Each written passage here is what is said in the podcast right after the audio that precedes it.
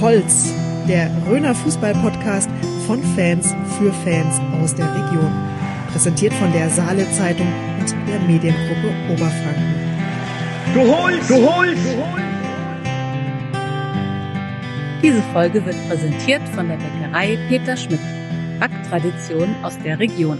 Du willst immer auf dem aktuellen Stand bleiben, alle News aus der Region zeitnah erfahren? Mit dem Komplettpaket der Saale Zeitung bist du immer up to date. Für nur 9,99 Euro erhältst du für drei Wochen die Zeitung in Print und das E-Paper am Vorabend.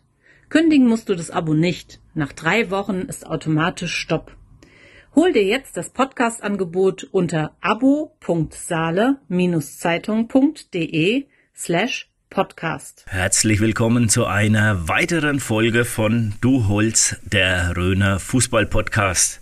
Beim letzten Mal hatten wir einen, ich sag jetzt mal, Physiotherapeuten, der sich sehr gut ausgekannt hat mit den ja, anatomischen äh, Begebenheiten bei Fußballern und heute, ich will nicht zu viel verraten, aber haben wir im Gespräch einen Megagast dabei, also bleibt unbedingt dran für unser Interview. Aber jetzt erst einmal zum Beginn.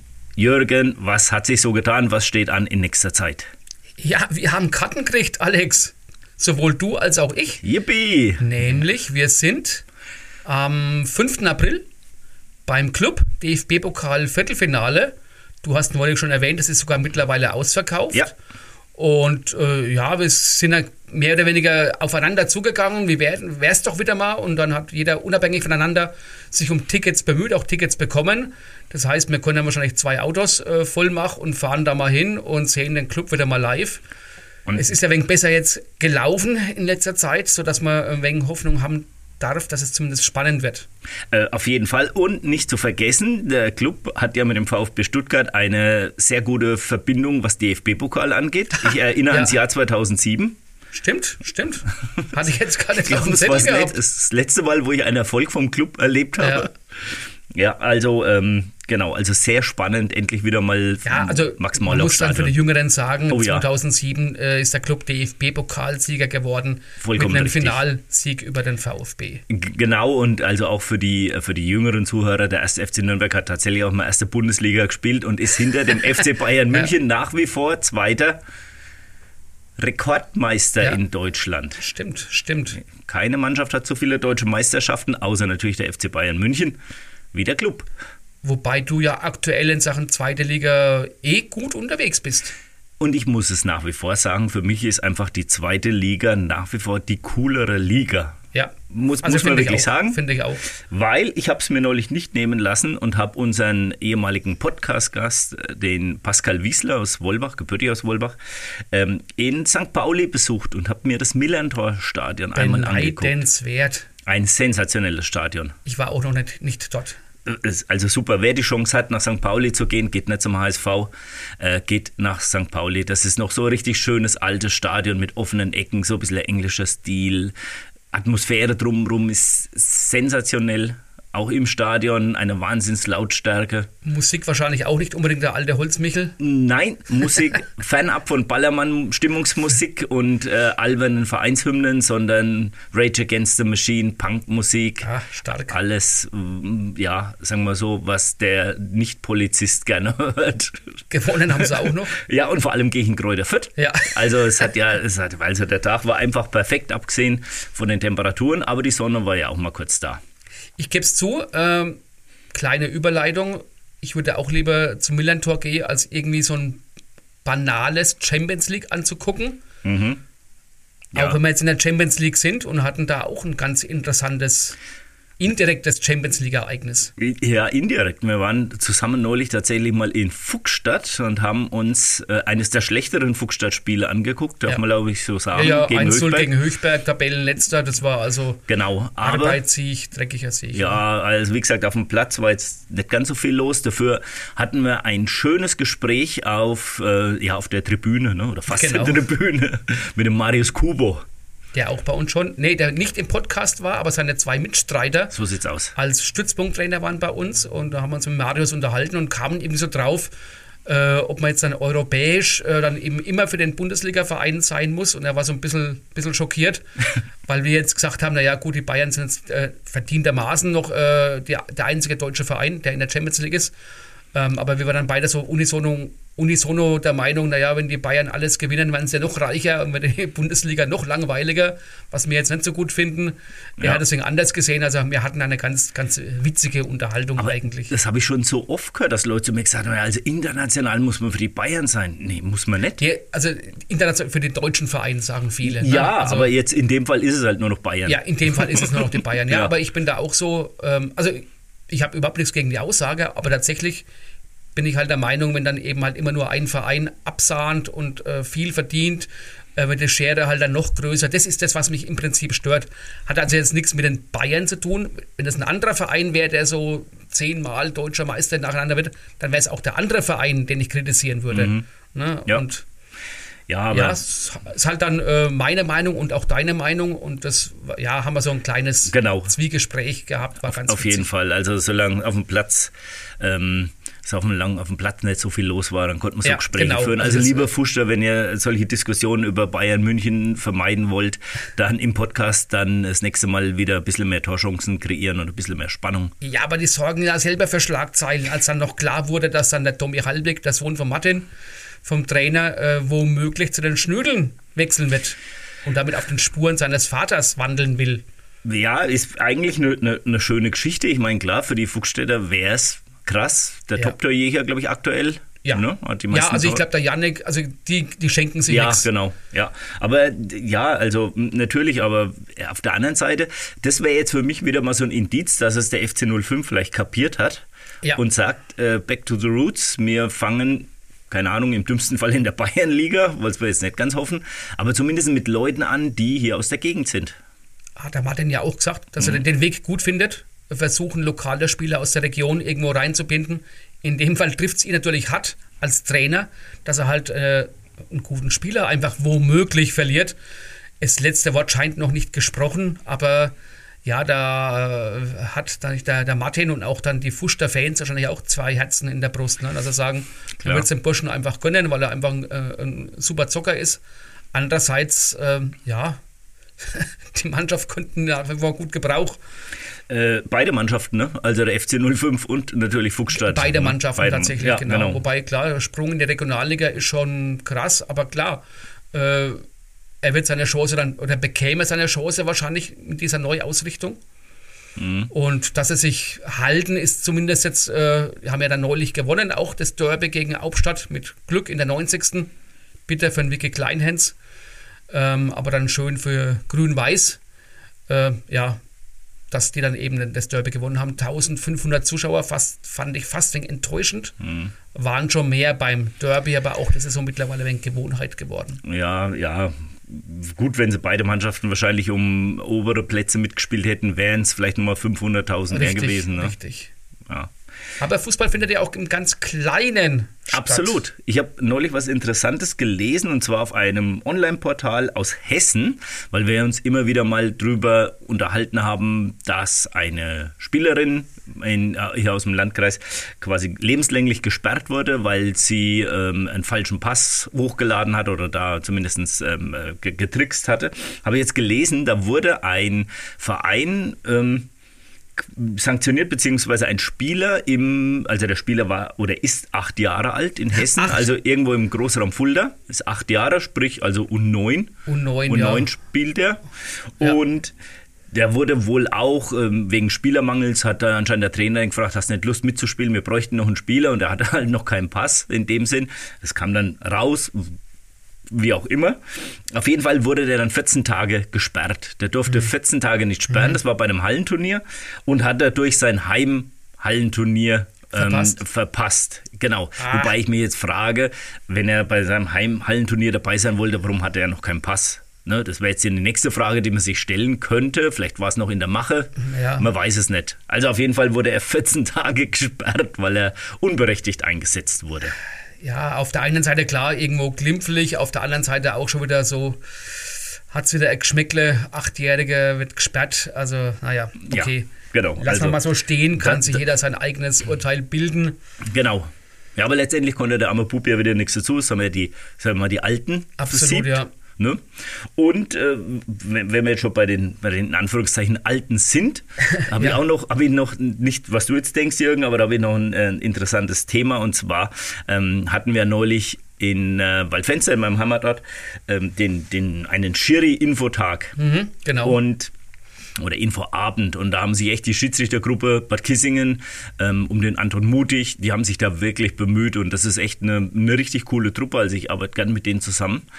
Ähm, und ja, leider war halt die Besuchsfrequenz nicht ganz so hoch, also ich habe mir da echt mehr versprochen, habe gedacht, wenigstens zum Angucken, der hatte ich habe es ja ähm, mitbekommen, du hast ja richtig äh, viel Werbung gemacht und dich echt reingekniet. Ne? Ja, weil es mir einfach echt ein Anliegen war, ne? weil ich wirklich finde, dass die, die Jungs, die machen so eine gute Arbeit und bemühen sich und ich also wenn ich nochmal 25 Jahre jünger wäre und ein gesundes Knie hätte oder so, ich hätte mich da sofort auch angemeldet, weil ich das fand das echt gut. Die hatten, hatten Fahnen dabei und diese Armbinde, man konnte ausprobieren, wie das ist, wenn der Linienrichter mal die Fahne, Fahne winkt und wie das dann am Arm quasi vibriert. Ah, okay. Und ein Headset dabei und dann haben wir Spielszenen durchgespielt, wie jeder entscheiden würde. Und das Schöne war halt auch, es waren auch ganz, ganz viele routinierte Schiedsrichter dabei, wie der Luper Weisenseel.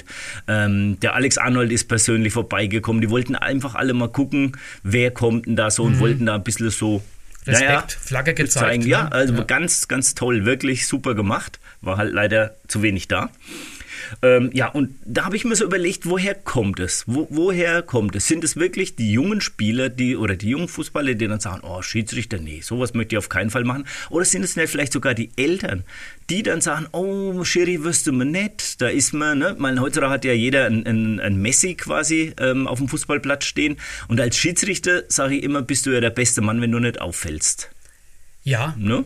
also die These kann ich nachvollziehen, äh, weil ich auch schon gehört habe, dass dann eben, ja, der Bur wird ja schon Schiri machen, aber dann der Ja. Papa oder die Mama, die finden Genau. es jetzt dann gar nicht gut oder Ja.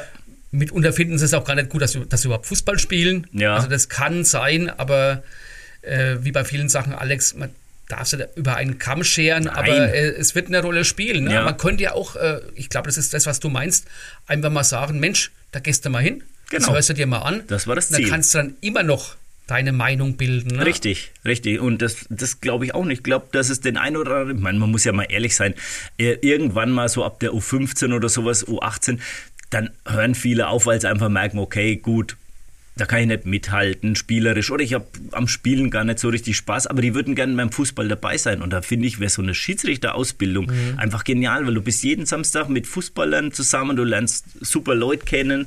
Ähm, und also ich finde das immer, also ein Aufruf hier noch einmal, liebe Eltern, denkt drüber nach, eure Kinder lernen da wahnsinnig Aber- viel fürs Leben. bei allem Engagement, äh, aber da fällt man dann eben ein, wir hatten ja neulich auch im Blatt, gibt es ja so eine Projektgruppe am Mürster Gummi, Mhm. dass das vielleicht sogar dann der bessere oder akzeptablere Weg ist, irgendwie über ein Projekt in der Schule, dass man dann sowas vielleicht fördert. Ne? Ja. Weil wir haben wohl über die Schule tatsächlich auch schon äh, Schiedsrichter gewonnen, äh, machen da auch verschiedene Aktionen äh, und dann bist du da halt auch vielleicht unter Gleichaltrigen, wo man dann zum Kumpel sagt, ach komm, wir hören uns das mal an oder wir gehen da mal hin. Äh, wir schauen mal, ob das was für uns ist. Mhm. Also wenn man jetzt dann an irgendeinem Abend dann irgendwo hingehen muss, vielleicht ist dann so der, ja, Ja, stimmt schon. die, Das- die Hütte so ein bisschen niedriger, wenn man das dann im Rahmen der Schule, ja, irgendeinen Nachmittagskurs vielleicht mal macht. Da hatte ich eben mit dem Anton auch drüber geredet, hat er gesagt, geht halt momentan nur in Münnerstadt, meine ich am Gymnasium oder in genau, Münnerstädter ja. Schulen. Ähm, ist halt immer schwierig, weil diese, diese Projektgruppen, das findet halt im Nachmittagsunterricht statt und ich, die meisten von uns müssen halt meistens irgendwie noch so auf die Arbeit gehen. Ne? Ja, ja, das na ist klar, schwierig. ist ne? schwierig, aber- genau, aber also ich kann das nur empfehlen, die haben gesagt, okay, das war jetzt mal ein erster Versuchsballon bei uns Ja. und ähm, es wird wahrscheinlich nochmal wiederholt und dann weisen wir da auch gerne nochmal drauf hin auf unseren ähm, Social Media Kanälen, weil ich finde, es ist echt eine gute Geschichte und es hat richtig Spaß gemacht. Neue Informationen hast du aus dem Trainersektor. Absolut. uns. Erzähl. Absolut, habe ich mitgebracht. Also es gab, ähm, fangen wir mal ein bisschen weiter an, es gab neulich mal wilde Gerüchte bei uns in der Marktgemeinde Burgertroth, dass der TSV Stangenroth und die DJK Waldberg, die ja schon zusammen spielen, angeblich auch noch den äh, SVDJK Bremich und Langenleiten mit dazu nehmen in die Spielgemeinschaft. Da habe ich mich mal mit dem Sven Eirich zusammengeschlossen aus Stangenrot und hat gesagt, nee, das sind also Gerüchte, ähm, wird zur nächsten Saison definitiv nicht stattfinden. Also Stangenrot und Waldberg, die haben sie jetzt gut angenähert, passt, harmoniert und sie haben einen neuen Trainer zur neuen Saison. Der Mirko Kleinens hört offensichtlich mhm. auf. Und sie haben sich einen Trainer geholt, der durchaus äh, gewisse Erfahrung hat, und zwar den Frank Dölling. Weißt du, wo er so zuletzt war? War der SG Großwenkheim genau. oder ist er noch? Nee, war, war er, war er war nicht er, mehr. War auch schon in Hausen, ne? genau. das habe ich noch so im Hinterkopf. Genau, und früher halt auch selbst ähm, Fußball gespielt. Genau, also er hat äh, einen guten Namen, ne? Ja, das kann man ja wirklich äh, genau. Fug und Recht jetzt sagen. Genau, und mit dem habe ich auch mal gesprochen und der, also der freut sich auch auf seine neue Aufgabe ähm, in Waldberg Stangenrot ist so komplett neues Terrain für ihn, weil er halt immer da eher in Hausen war oder Großwenkheim, das ist ja A-Klasse 2. Mhm. Ne, und dann kommt er da jetzt so ein bisschen in die Kreisklasse, in die Röner Richtung. Ja, wobei die auch noch so wegen äh, hinten drin stehen, aber glaube ich, schaut ganz gut aus, dass sie das halten. Ne? Ja, kann ich das aus dem Stegreif gar nicht ja, sagen. Ja, die hatten mal so eine schlechte Phase genau. zur, in, in der Hinrunde, weil ein Haufen Leute gefehlt haben, aber mhm. als die wieder da waren, lief es dann prompt besser. Genau. Und haben sie wenig von hinten entfernt. Ja, richtig. Und jetzt haben wir hm. noch was ganz Spannendes für unsere Hörerinnen und Hörer. Aufgepasst. Äh, wie vielleicht der eine oder andere weiß, so im Ende April gibt es in den Unternehmen gibt's immer einen sogenannten Boys- oder Girls Day. Mhm. Und das heißt, da dürfen sich Jugendliche für Berufe interessieren oder können da so einen Infotag mitmachen, die, die jetzt vielleicht gar nicht so immer so typisch für das jeweilige Geschlecht sind. Ne? Genau. Also Jungs gehen eher in so, sagen wir mal, mädchenorientierte Berufe und umgekehrt. Ne? Mädchen eher so mal Autowerkstatt oder so, was man halt so immer so typisch zuordnet. Und dann haben wir uns gedacht, Jürgen, wir bieten auch mal was an für junge Leute. Ja, genau. Äh, und zwar, dass die mal bei uns vorbeigucken können. Genau. Und bei einem Podcast mitmachen. So haben wir uns das mal ausgedacht. Wir haben Platz im Scheinenzell-Studio. Ne? Nachdem wir da aufgerüstet haben, ist es wegen geräumiger. Absolut. Von daher kein Problem, dann noch eine interesse äh, interessierte Person unterzubringen und Genau. Dann wird man dann die mal mit dazu nehmen, auch mal ein bisschen vorstellen und äh, genau interessante Gesprächsgäste haben wir ja eh immer. Immer, ne? Und, und ja, also ich würde sagen im Alter zwischen 14 und 18 finde ich. Wer sich mal für Podcasten interessiert, wer vielleicht auch Interesse am, am Journalismus, an journalistischen Tätigkeit, an Sport hat. Genau. Bitte bei uns melden. Wo genau, Alex? Am besten über die E-Mail-Adresse duholz.podcast.gmail.com oder über unsere Facebook- oder Instagram-Seite. Da sind ja die Jugendlichen in der Regel vertreten. Schreibt uns einfach mal, wer ihr seid, wo ihr herkommt, wie alt ihr seid, was euch interessieren würde oder ob euch das interessieren würde. Und dann schauen wir mal, dass wir da einen interessanten ähm, Bewerber raussuchen und dann für eine unserer nächsten Folge, wenn es zeitlich passt, hier ins Studio mit dazu nehmen. Und dann darf der, diejenige sich natürlich auch Fragen ausdenken genau. und also äh, wird dann schon befragen. mit, äh, voll, ist dann Teil äh, der integriert. Redaktion und äh, genau. wird seinen Teil oder ihren Teil dazu beitragen, so. dass es wieder eine gute Folge wird, wie immer. Ganz genau. Ne? Und wen wir dann mal haben, das werden wir dann spontan sehen. Da verraten wir noch nicht so viel. Was wir verraten können, ist unser heutiger Gast. Und da sind wir extrem stolz drauf, dass wir das geschafft haben. Wir hatten es am Anfang unserer Podcast-Karriere, habe ich es mal offiziell ja. versucht, über die offizielle Pressestelle genau. beim ersten FC Köln. Manchmal braucht man aber etwas mehr Zufall und vielleicht auch ein bisschen Pech für, den, für unseren Gast, sonst wäre er wahrscheinlich heute nicht hier, weil wir konnten tatsächlich einen Fußballprofi des ersten FC Köln, der gebürtig hier aus der Region ist, gewinnen, und zwar den Florian Dietz, Stürmer beim ersten FC Köln und gebürtig aus Strahlungen. Das Interview wird Ihnen präsentiert von Rhön Optik und Akustik. Hören Sie gut oder verstehen Sie häufig schlecht in Gesellschaft oder am Fernseher? Ihre Ohren werden Augen machen mit Rhön Optik und Akustik. Kostenloser Hör- und Sehtest mit Beratung und großer Auswahl an modernen Hörgeräten und modischen Brillen. Rhön Optik und Akustik finden Sie in Burkhard Roth am Marktplatz, barrierefrei, mit Parkplätzen direkt vor der Tür. Ja, wie gesagt, heute bei uns im Interview der Florian Dietz, gebürtiger Strahlunger, mittlerweile Fußballprofi beim ersten FC Köln in der Fußball-Bundesliga. Florian, äh, ist es bei euch in Köln auch so, dass ihr euch in einem Eckle warm macht? Kennst du das überhaupt, was ein Eckle ist, ein Aufwärmeckle? Ja, selbstverständlich kenne ich das. Ähm, auch bei uns in Köln äh, sehr beliebt. Zum Aufwärmen jetzt nicht direkt, also wir haben schon noch die ein oder andere Sache vorher zu tun, aber ähm, vor allem im Abschlusstraining ähm, ist das Eck eine beliebte äh, Trainingsform und wird auch von den Trainern mitgespielt teilweise. Du weißt also, im Eckle kommt es auf schnelle Reaktionen an. Und so ist es auch bei uns im Eckle. Wir stellen dir, das ist jetzt nur zum Aufwärmen eben, ähm, ja, kurze Fragen oder Auswahlmöglichkeiten und du darfst darauf kurz antworten. Wir fangen da mal an. Die erste Frage wäre Kölsch oder Karmeliterbier? Beides nicht. Ähm, bin ich komplett raus. Weil? Weil ich äh, keinen Alkohol trinke. Sehr gut, sehr vorbildlich. Das ist ein Grund. Sehr vorbildlich, ja. Ich meine, ich hätte jetzt schon andere Leute hier gehabt, wenn die Karmeliter gehört werden, wenn sie umgekippt, aber das ist ein guter, ein guter Punkt. Ähm, jetzt geht es weiter kulinarisch, jetzt äh, bin ich aber gespannt und da muss ich jetzt auch ein bisschen in den Dialekt ausweichen. Es gibt ja in Köln ein Gericht, das heißt Himmel und Äd. Also das sind äh, Stampfkartoffeln mit Apfelstücken oder ein ähnliches Gericht in der Rhön, das nennt sich, ich sag's jetzt mal auf Walfenzerisch, Zermete mit grünem Milch.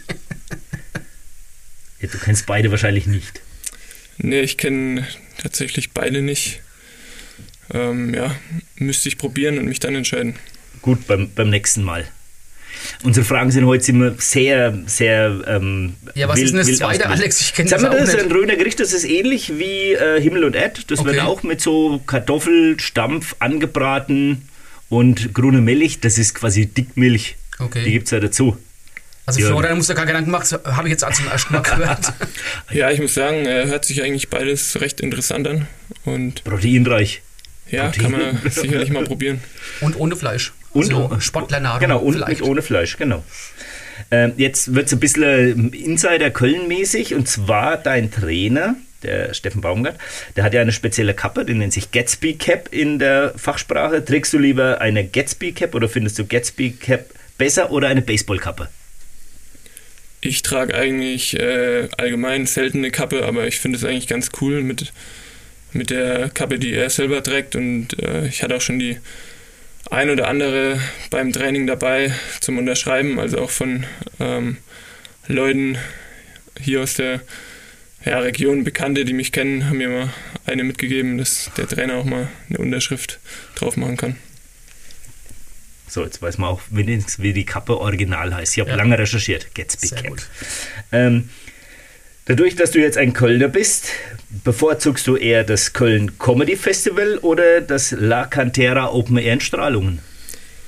Selbstverständlich das La Cantera in Strahlung. Ähm, ich war leider noch nicht dort, aber ähm, mein Bruder und ähm, der Mann meiner Cousine sind auch in der, sind auch die Organisatoren sind da mit dabei. Und ich hoffe, dass ich dieses Jahr vielleicht mal vorbeischauen kann, aber bis jetzt war ich immer selber beschäftigt mit Spielen. Ja, das ist immer ziemlich genau zum Start, glaube ich, der Bundesliga oder so. Ne? Also das ist immer Mitte August. Also da äh, Genau. seid ihr wahrscheinlich direkt in der Vorbereitung. Ja, genau. Deswegen ist es ein bisschen schwieriger. Ich habe schon eine Anfrage gestellt, ob man es vielleicht mal ein bisschen nach vorne äh, legen kann. Ich weiß nicht, vielleicht die nächsten Jahre, aber vielleicht äh, kann ich auch zufällig mal vorbeischauen. Und am besten Steffen Baumgart vielleicht mitgenommen. Mit der Kappe. Dann würden wir auch Ja, machen. genau. Also ich kann mal eine Anfrage an ihn stellen, mal schauen. Vielleicht Ja. hat er ja auch Lust. Und jetzt kommt eine Frage, die ist eigentlich meine Lieblingsfrage bei, ich sage jetzt in Anführungszeichen, normalen Gästen. Wir haben bislang eigentlich noch keinen Fußballprofi hier bei uns sitzen. Ähm, deswegen ist sie wahrscheinlich sehr schwierig für dich zu beantworten oder wahrscheinlich willst du gar nicht beantworten. Wer ist denn dein bekanntester Handykontakt? Also ja, sehr schwierig zu sagen. Ähm, wahrscheinlich Steffen Baumgart selber. Ich wollte gerade sagen, Trainer ist generell immer Ja. eine gute Antwort. Ja, ähm, ja gut. Vielleicht auch Jonas Hector. Also ich denke mal, Ähm, ja, je nachdem, wer für Aber euch der berühmteste in der Mannschaft ist. Äh, ich habe eigentlich ziemlich alle eingespeichert, deswegen. Aber bist du mit beiden sehr weit vorne, absolut. ja, gerade beim Jürgen als FC-Fan. Genau. Man darf das ja jetzt offiziell sagen. Ja, ja, also es hat sie schon Wir müssen nicht politisch korrekt sein. Genau. genau. Ja, Florian, dass du heute bei uns bist, ist äh, super für uns, äh, weil wir hatten dich dann schon länger mal auf dem Zettel gehabt, im wahrsten Sinn des Wortes.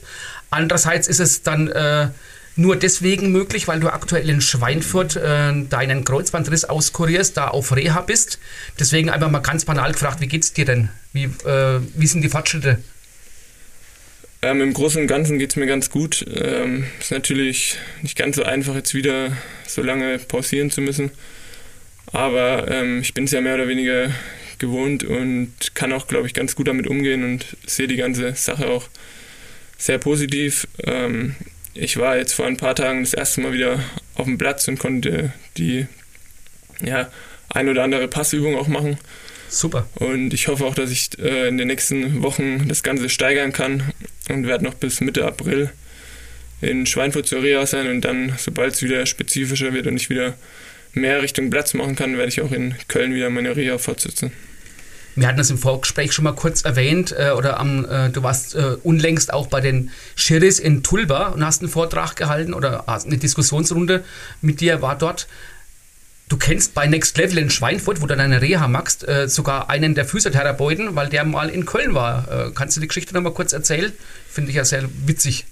Genau, das war mehr oder weniger ein Zufall. Ähm, bei meinem Kreuzbandriss ähm, Ende 2020 ja, habe ich mir überlegt, äh, wo kannst du hingehen, wo kannst du die Reha machen. Ähm, da es auch eine schwierige Situation war, ähm, bin ich irgendwie auch zufällig auf das Next Level in Schweinfurt gestoßen. Und ja, wir haben dann mit dem Verein gesprochen, wie können wir es machen. Und ja, ich konnte dann die äh, Möglichkeit wahrnehmen, die Reha eben in der Heimat zu machen und gleichzeitig sozusagen auch wieder im Hotel Mama einziehen, was auch ähm, gerade für den Kopf mal ganz gut ist, wieder bei der Familie zu sein in so einer schwierigen Phase. Und ja, dann war ich da gerade einen Monat in der Reha und dann hieß es, es kommt ein neuer Füße, der die Leitung äh, übernimmt und den äh, Laden da ein bisschen nach vorne bringen soll. Und dann war das der Klaus Meierstein, der, ich glaube, zehn Jahre bei Köln eben äh, der Chefphysio der Profis war und auch vorher beim FC Bayern gearbeitet hat, da auch äh, bei der U23 dabei war und auch teilweise bei den Profis ähm, ausgeholfen hat. Ja, und so kam das eigentlich.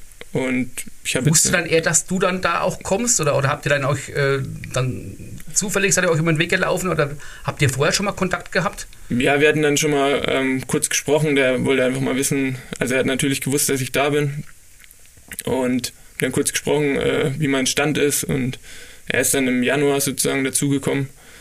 Und ja, da haben wir ein paar Absprachen schon gehalten, wie die Reha, wie der, An der Anfang der Reha ablaufen soll. Und er, er hat es dann gut übernommen und ist jetzt auch mittlerweile die dritte Reha, die ich in Schweinfurt mache und äh, speziell von ihm, äh, der dafür dann verantwortlich ist. Und der hat mich auch immer wieder sehr gut ähm, auf die Beine gebracht und ja, eigentlich kann ich durchweg nur Positives sagen.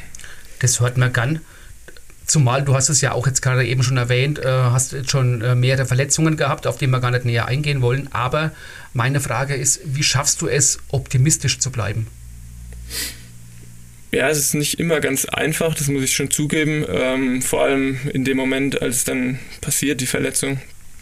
Ja, ist schon schwierig, da auch positiv zu bleiben. Aber ich glaube, das ist auch normal und ähm, sollte vielleicht auch so sein, dass man die ein, zwei Tage kann man den Kopf mal in, in den Sand stecken, da ein bisschen frustriert drüber sein, aber auch durch meine Familie, Freundin, die jede Verletzung mitgemacht haben, die haben mich immer wieder aufgebaut. Ich habe auch durch den Verein, ähm, speziell in Köln, immer eine sehr, sehr gute Unterstützung bekommen, die mir auch immer freigestellt haben, wo ich meine Reha machen kann. Also deswegen konnte ich es auch eben in Schweinfurt immer machen und konnte ähm, sozusagen bei meinen Eltern wieder wieder einziehen. Und ja, ich glaube, das ist einfach der, der Schlüssel, immer positiv ähm, zu bleiben, auch dran zu denken, ja, warum macht man das Ganze?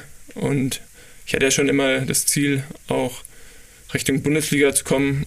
Und vorher war es halt immer so, die Hoffnung, man weiß, es ist möglich, man ist vielleicht nah dran, dann kommt wieder ein Rückschlag, aber dann ist die Familie eben da und, und baut einen auf.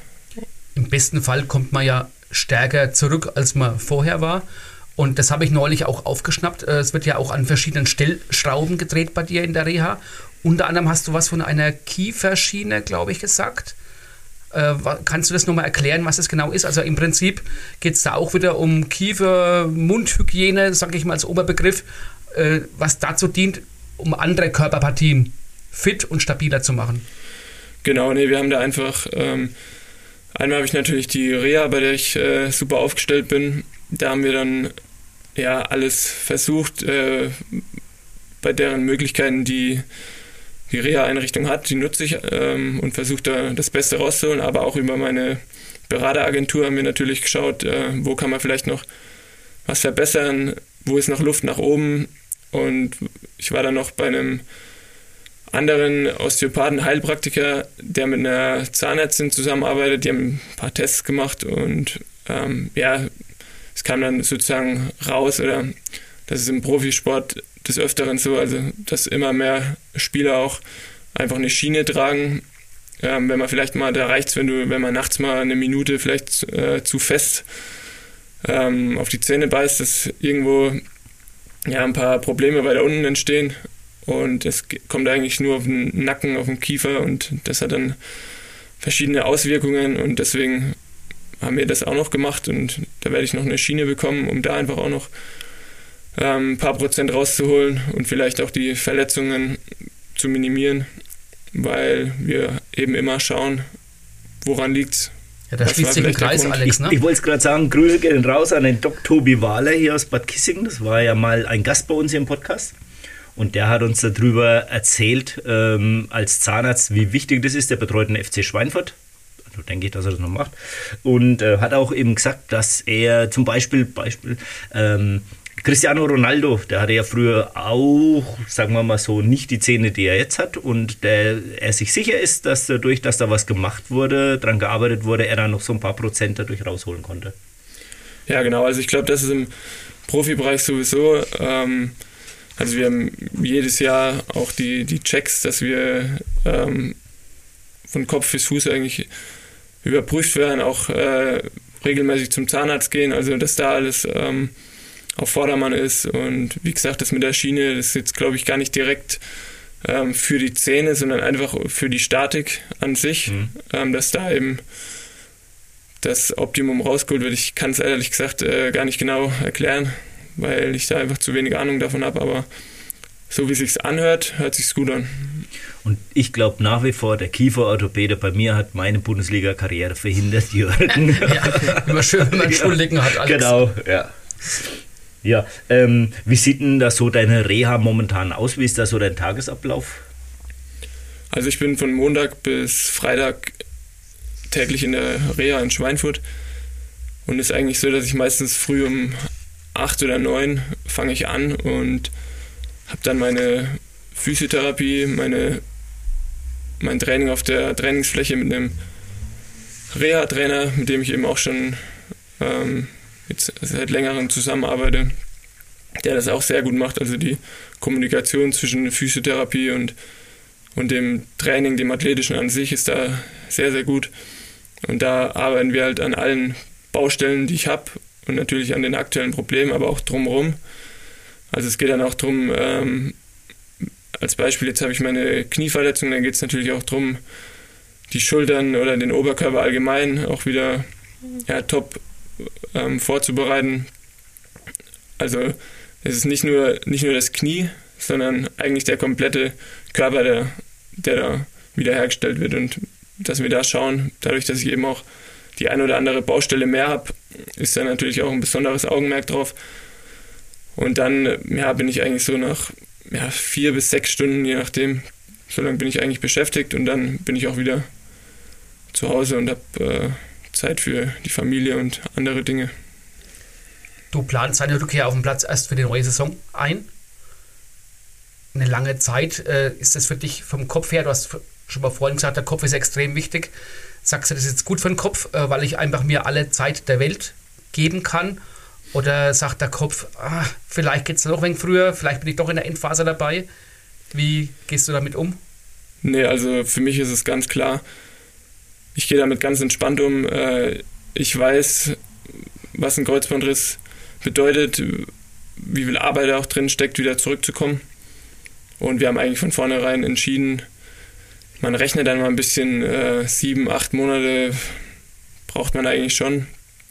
Dann schaut man auf den Terminplan, da merkt man, ja gut, es wird, wird eng für die Saison. Da habe ich einfach für mich entschieden, ähm, ob ich jetzt die letzten ein, zwei Spiele vielleicht noch irgendwo mit reinrutsche. Dann nehme ich mir lieber die Zeit und, und mache das äh, ordentlich und äh, gehe da auch kein Risiko ein und greife dann zur neuen Saison wieder an. Also ich habe dann eigentlich, ich glaube, es sind dann ungefähr acht Monate, die ich habe und dann äh, beginnt die Vorbereitung wieder. Dann habe ich da nochmal sechs Wochen Zeit, um mich, mich da vorzubereiten, um, um auch wieder reinzukommen. Kann man da vielleicht die Belastung nochmal ein bisschen steuern. Wenn es mal ein bisschen zu viel wird, dann können die mich nochmal rausnehmen. Oder wenn ich nochmal vielleicht ein kleines Problemchen irgendwo habe, dann kann man da nochmal ein bisschen drauf eingehen und hat einfach nicht den Druck, ähm, den der Verein mir auch übrigens überhaupt nicht macht. Also ich bin da wirklich angenehm, komplett ja. frei und auch vom, vom Trainer habe ich da auch die Rückendeckung und deswegen ist es für mich überhaupt kein Problem. Apropos, äh, sorry, dass ich reingrätsche, Trainer, Trainer, Mannschaft, äh, hast du, wie hält man da Kontakt? Telefoniert man, schreibt man sich eine WhatsApp-Sprachnachricht? Gibt es einen geheimen kan Kanal, ein rotes Telefon? äh, nee, wir haben ganz normal Kontakt. Ähm, erstmal, ich bin meistens so ein bis zweimal im Monat zu einem Heimspiel, schaue ich, dass ich da bin. Dann ist der Mannschaftsarzt, der ist natürlich auch beim Spiel dabei, der schaut sich dann mein, mein Knie mal kurz an, ob da alles, alles passt. Ähm, der hat natürlich auch den Kontakt mit dem Klaus Meierstein aus Schweinfurt, die sich auch noch kennen, weil die auch zusammengearbeitet haben. Da ist eigentlich so ein regelmäßiger Austausch. Und dann spreche ich natürlich auch mit den Mannschaftskollegen, bin dann am Tag davor oder danach auch noch beim Training, schaue da nochmal vorbei.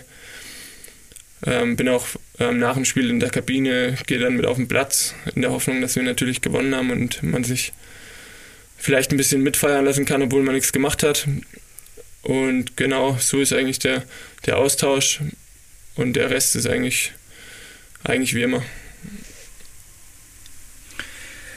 Ähm, wenn du jetzt leider zum Zuschauen verdammt bist und bist jetzt nicht direkt im Stadion, kannst zuschauen, schaust du dann ähm, dir die Fußballspiele an auf Sky oder einen der anderen Anbieter, die es mittlerweile gibt? Ja, ich verfolge da natürlich jedes Spiel und äh, ja, bin da natürlich auch immer, immer voll mit dabei und es ist ja gerade, wenn man ähm, ja, nichts dazu beitragen kann, ist es fast ein bisschen schwieriger, vor allem wenn man im Stadion sitzt. Es tut dann schon ein bisschen weh auch, wenn man, äh, ja, die, die Fans, da hat man natürlich immer auch eine Gänsehautstimmung.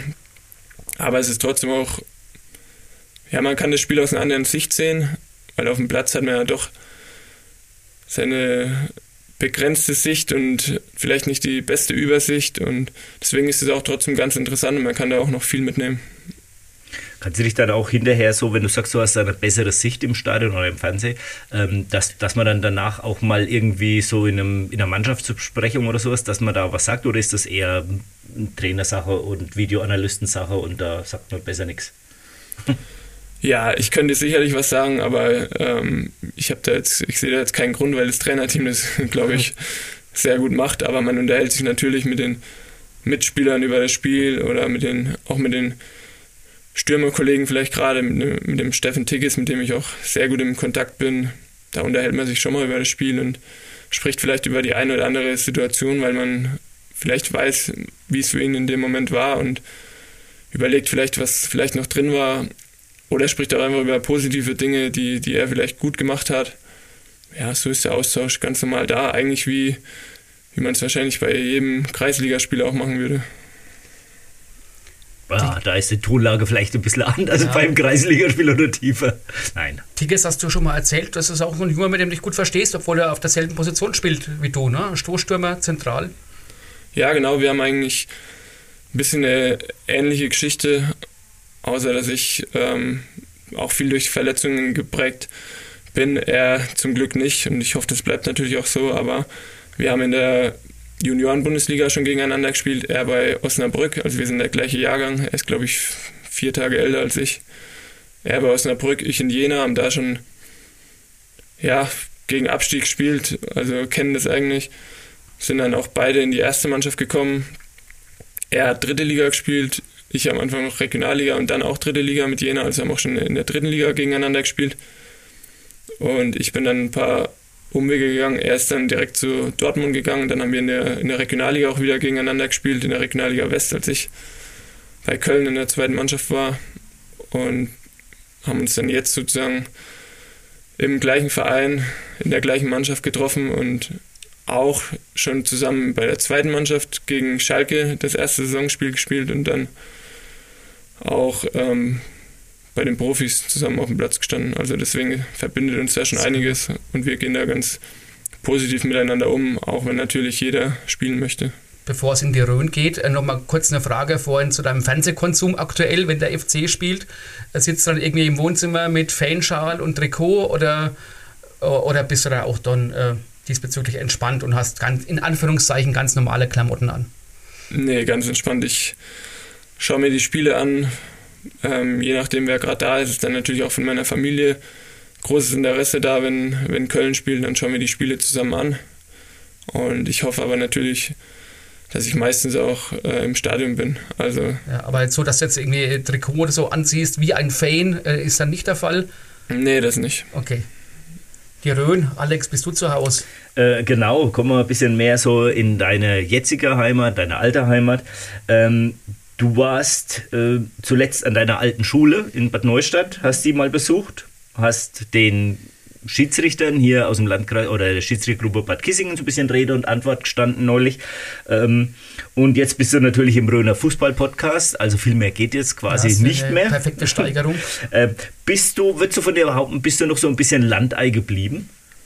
Auf jeden Fall. Also ich bin sehr, sehr gerne hier, sobald wir auch ein paar freie Tage haben, fahre ich auch direkt in die Heimat oder fahre zu meiner Freundin mit und wir sind eigentlich dann immer direkt unterwegs Richtung Familie. Und ja, ich persönlich lebe auch lieber oder wohne auch lieber etwas ländlicher und fahre dann mal in die Stadt, wenn es halt mal passt. Aber von der Umgebung her darf es gerne ein bisschen ruhiger sein. Du hast ja gesagt, du versuchst möglichst oft in deiner fränkischen Heimat zu sein. Ähm, was hat denn Strahlungen, was Köln jetzt nett hat? Das ist schon mal schwierig, weil in der Großstadt gibt es natürlich einiges. Aber ich glaube einfach, ähm, ja, der, der Zusammenhalt, äh, das ist, obwohl ich würde eher sagen, die haben viele Gemeinsamkeiten, weil in Köln gibt es nur den 1. FC Köln und halt noch ein paar andere Vereine, aber die ganze Stadt ist Fußballfan, alle sind Fußball verrückt. Und ich würde sagen, so ist es auch in Strahlung. Da gibt es natürlich nur den FC Strahlung. Viel mehr Vereine kann es auch nicht geben. Aber alle sind da auch Fußball verrückt. Ähm, bei den Heimspielen in der Kreisliga, ich weiß nicht, ob es noch so ist, aber ich glaube, das war immer der Verein mit dem größten Zuschauerschnitt. Ich glaube, das ist immer noch so. Ich glaube, da kommen wirklich immer so 200, 300, das sind da keine Seltenheiten. Ne? Und genau. Das Dorf wirklich, äh, ja, ich glaube, das würde ich eher, eher sagen, dass da viele Gemeinsamkeiten noch sind. Ähm, äh, übrigens, ich habe im Vorfeld ein bisschen recherchiert. Also Strahlung hat knapp unter 1000 Einwohner. Ich bin aber echt begeistert, was da noch alles geboten wird von der Vereinsseite. Also jetzt nicht nur das Open Air und auch sonst die Veranstaltungen, die in Strahlung sind. Also das ist mal so in Klammern nebenbei wirklich sehr beeindruckend. Liebe Strahlung, macht er gut. Ähm, was, wie ist noch so der Bezug zum örtlichen FC Strahlung? Schaffen sie heuer den Bezirksliga-Aufstieg oder meinst du, Kreisliga ist besser? Ja, ich glaube schon, dass sie eine ganz gute Mannschaft haben. Ich schaffe es aber leider ganz selten, Spiele zuzuschauen. Ich habe in der Saison, glaube ich, erst ein Spiel gesehen. Das war auswärts zum Spitzenspiel bei Hauptstadt, mhm. was sie leider verloren haben. Aber ich glaube, die machen es ganz gut für ihre Möglichkeiten und haben auch echt ein paar, ein paar gute Jungs dabei. Wie gesagt, ich würde gerne öfter zuschauen, aber bekomme es einfach zeitlich ganz selten auf die Reihe. Und ja, für mich sowieso die Frage, was lohnt sich mehr? Ist es nicht besser, in der Kreisliga zu spielen und äh, ein paar Zuschauer mehr zu haben, als in der Bezirksliga zu spielen? Da bin ich zwar nicht ganz drin in dem Geschäft, aber es hört sich oftmals gerade von den Zuschauerzahlen, ich meine, in Strahlung würden die Zuschauer sicherlich trotzdem kommen, aber es ist, denke ich, des Öfteren attraktiver für die Vereine. Wir wollen jetzt so ein paar Karriereschritte von dir abklopfen. Du bist ja über Strahlungen, äh, über die Jugend nach Großbadorf gekommen und dann eben schon in der Jugend äh, aufs Internat äh, zu Karl Zeiss Jena gewechselt. Hast du vorhin auch schon mal erwähnt. Äh, Karl Zeiss ist auch schon immer noch ein besonderer Verein für dich. Ja, auf jeden Fall. Also ich habe da fünf Jahre verbracht, war da im Internat, ähm, war eine überragende Zeit, eine sehr prägende Zeit. Man hat schon relativ schnell gelernt, auch äh, selbstständig zu sein. Man musste, ja, man war schon früh eben von zu Hause weg. Man hat viele Kollegen gehabt, die ja den gleichen Weg gehen, einen ähnlichen Weg gehen, die auch teilweise aus Hamburg oder Schwerin äh, nach Jena gekommen sind, also teilweise fünf Stunden auch von zu Hause weg waren. Und da hat man natürlich viele Freundschaften geschlossen auch. Und ich bin auch heute noch im Kontakt. Äh, ich war jetzt am, zum Derby gegen Erfurt, war ich auch in, in Jena, durfte da in der Halbzeit auch auf den Platz gehen, da ich äh, glücklicherweise. Hast du da vorher angerufen, ey Jungs, ich habe mal Zeit, ich würde mal vorbeikommen? Oder, äh? Nee, ich war schon mal bei einem anderen Spiel gegen BFC Dynamo und dann haben die mich, gefra äh, mich gefragt, der Präsident, wie sieht's aus? Könntest du dir vorstellen, gegen Erfurt vielleicht in der Halbzeit auch auf den Platz zu gehen, da ein, zwei Worte zu sagen, da ich eben das letzte Tor im Derby geschossen habe, was schon fünf Jahre her gewesen ist, da Erfurt ja abgestiegen ist. Nicht nur Tor, äh, 1-0, 90. Minute war das, ne? Hast du neulich mal erwähnt. Genau, war ein sehr, sehr großes Highlight auch in, in meiner Karriere. Und ja, dementsprechend gehe ich da gerne hin. Da ist mittlerweile René Klingbeil ist mittlerweile Trainer, mit dem ich noch zusammengespielt habe. Äh, mit dem habe ich dann auch noch den, den Abend ausklingen lassen und ähm, haben ein bisschen gequatscht über alte Zeiten und über die aktuelle Zeit natürlich, uns da ein bisschen ausgetauscht. Deswegen sehr gerne komme ich nach Jena und habe da sehr gute Erinnerungen. Das, ähm, weil du jetzt gerade eben gesagt hast, stell mir das jetzt gerade vor, du bist da beim Derby gegen Erfurt, die du mal in der 90. Minute quasi äh, äh, zur Niederlage geschossen hast. Die Jena und die Erfurter Fans, glaube ich, das ist auch so ein recht heißes Derby. Ne? Kann man vorstellen, dass die Erfurt-Fans dich vielleicht da jetzt gar nicht so positiv begrüßt haben? Oder haben die das vergessen gehabt? Also ich weiß nicht, ob sie es vergessen hatten, äh, vielleicht verdrängt, weil es dann natürlich für die schon schwierig war, auch mit dem, mit dem Abstieg und der Insolvenz dann und so weiter. Also ist zwar ein Rivale, aber am Ende will man ja die Derbys trotzdem haben. Deswegen mir jetzt nicht leid getan, weil die sind trotzdem sportlich abgestiegen. Aber es war schon, schon auch sehr schwierig für den Verein. Die haben sich jetzt wieder hochgekämpft, sind jetzt auch wieder da.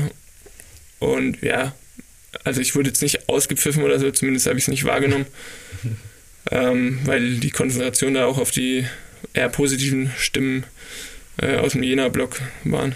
Also man muss einfach wissen, äh, Erfurt und Jena ist wirklich äh, ähm, knallharte Rivalität.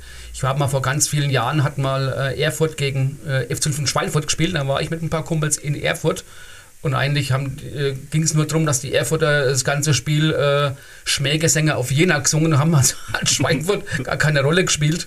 Äh, ja, also das ist schon äh, ja, brutale Rivalität. Also das, das Thüringen Derby schlechthin. Ne? Ja, auf jeden Fall. Also da ging es immer echt zur Sache.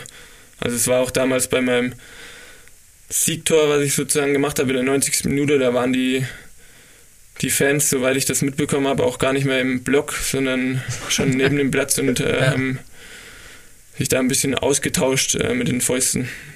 Ach so, beide Seiten. Genau. Ich habe gedacht, die Jena-Fans waren außer, außer dem Häuschen vor Freude und haben da dich schon mal neben dem Tor begrüßt. Nee, tatsächlich nee, gab es da während dem, während dem Spiel sehr viele Ausschreitungen mhm. und ja, da geht's zur Sache. Aber wir kennen ja auch die friedlichen Seiten von Jena ne? in anderer Beziehung, Alex. Wir kennen die anderen. Ja, ihr wart ja schon mal da. Ich war damals nicht mit dabei. Das meinst du doch, oder? mit, mit Jena. In Sachen Frauenfußball. In Frauenfußball, genau.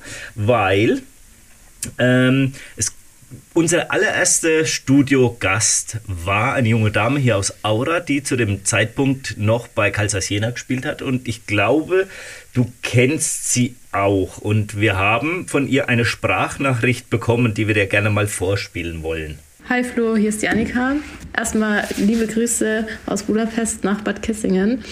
Ähm, jetzt komme ich mal zu meinen beiden Fragen. Jetzt, wo du in der Bundesliga angekommen bist, äh, würde mich natürlich mal interessieren, ob du eventuell was an deiner Ernährung umgestellt hast oder ob es äh, morgens zum Frühstück noch die obligatorischen Nutella-Brötchen gibt, die du früher auch immer gegessen hast. Ähm, und meine zweite Frage wäre, was dein Lieblingsplatz in Köln ist und wie es dir da so generell gefällt. Du hast deswegen Fragen geschaut? Ja, nee, ich wusste schon Bescheid. Äh, also die Annika natürlich. Ähm, ja, wir waren auch, ich glaube, ein Jahr zusammen in der Klasse dann. Ähm, also ich komme mal direkt zu den, zu den Fragen. Äh, ja, ich hab, muss natürlich ein bisschen schmunzeln wegen den Nutella-Brötchen. Ich habe meine Ernährung bisschen umgestellt auf jeden Fall. Also Nutella gibt's leider keine mehr. Ähm, ich habe Nutella geliebt, wie sie ja dann wahrscheinlich auch gute Erinnerung hat noch. Ähm, nee, ich bin da jeden Früh in den äh, Speiseraum gegangen und habe mir dann, ich glaube, ja, fast, also es waren etwas kleinere Brötchen, muss ich zugeben, aber ich habe dann eigentlich jeden Früh sieben Nutella-Brötchen gegessen. und, und, du hast eine lange Seite, sagt man so. ja. Genau, und dann habe ich noch zwei bis drei mir mitgenommen für die, für die Pause. Also ich habe da wirklich jeden Tag gut reingehauen. Ähm, aber ja, damals konnte man schon noch machen, glaube ich, und da musste man jetzt nicht so genau drauf schauen. Aber ja, war eine super Zeit wirklich. Und ähm, ja, ich denke mal, heute muss ich es ein bisschen anders machen. Und da lasse ich das ein oder andere Nutella-Brötchen weg und esse da lieber mal bisschen Müsli und mit Haferflocken und ein bisschen Obst. Aber wie wir alle wissen aus der Werbung von der Nationalmannschaft, also alle Fußballprofis äh, in der Nationalmannschaft essen ja Nutella. Das war ja mal eine ganze Zeit lang sehr bekannt. Ja, ne? Also von daher. Ja, das kleine Seitenhieb noch. Ähm, die Annika hat ja noch gefragt, der Lieblingsplatz in Köln. Ich weiß jetzt gar nicht, ob sie meint die, die Lokalität, die Örtlichkeit ich denke, oder der die, Platz. die Lokalität. Okay. Ja, ja. Also ähm, ich bin da relativ gerne und oft mit meinen Mannschaftskollegen beziehungsweise auch mit meinen Freunden, äh, die die ich auch aus der zweiten Mannschaft noch kennen, oder auch mit Freundinnen gehen wir gerne ins Café Bo. Das ist ein kleines, unscheinbares Café, da kennen wir den Besitzer mittlerweile auch. Und da gibt's immer sehr, sehr gute Gerichte. Und ja, da sind wir ganz gern, verbringen wir gerne ein bisschen Zeit und lassen uns auch mal gut gehen. Also eigentlich immer, wenn ich jetzt auch während meiner Verletzung nach Köln fahre, sind wir auch immer da und gehen was frühstücken oder treffen uns da mit ein paar Freunden. Das ist so der, der Lieblingsplatz oder das Lieblingsrestaurant auch oder Café. Genau. Ganz kurz noch zu Annika. Ähm, die Madeleine Frank war auch bei uns schon hier zu Gast. Dann gibt es auch die Leonie Kreil. Äh, haben alle eine Vergangenheit in Jena und auch in Großbadorf. Kennst du die anderen Mädels, die ich jetzt genannt habe, auch so ein bisschen? Oder? Ja, die kenne ich auch. Ähm, mit der Leonie habe ich auch, glaube ein Jahr zusammen gespielt in Großwadorf und die Madeleine kenne ich, ja. kenne ich auch noch aus Jena. Ähm, meine Freundin selber hat auch in Jena Fußball gespielt, also die habe ich auch in Jena kennengelernt. Die hat auch mit der Annika zusammengespielt. Ja, super. So klein ist die Fußballwelt. Genau, sind eben jetzt auch mittlerweile schon sieben Jahre zusammen und das ist auch was sehr, sehr Positives, was ich aus meiner Zeit in Jena sozusagen mitnehmen konnte. Ja. Und, ähm, Verständlich. Ja. Du warst in Unterhaching, warst bei SV, Werder Bremen 2, wollen wir gar nicht näher drauf eingehen, aber du hast mir eine Geschichte erzählt, dass du aus deiner Zeit in Bremen noch Kontakt zu einem Rollifahrer hast. Das fand ich sehr bemerkenswert. Genau, ich habe da ähm, ein Jahr Praktikum gemacht im CSR-Management äh, in dem Bereich, da ging es einfach drum so das soziale ähm, Training mit Kindern mit Behinderung, mit äh, blinden Kindern teilweise oder da einfach soziale Projekte verfolgt ähm, bei Trainingseinheiten in den etwas schwierigeren Bezirken, ähm, in denen dann viel Kinder mit Migrationshintergrund herkommen oder die da leben, haben wir da ein paar Trainingseinheiten gemacht und hatten eben wöchentlich auch unser Training mit Kindern mit Behinderung.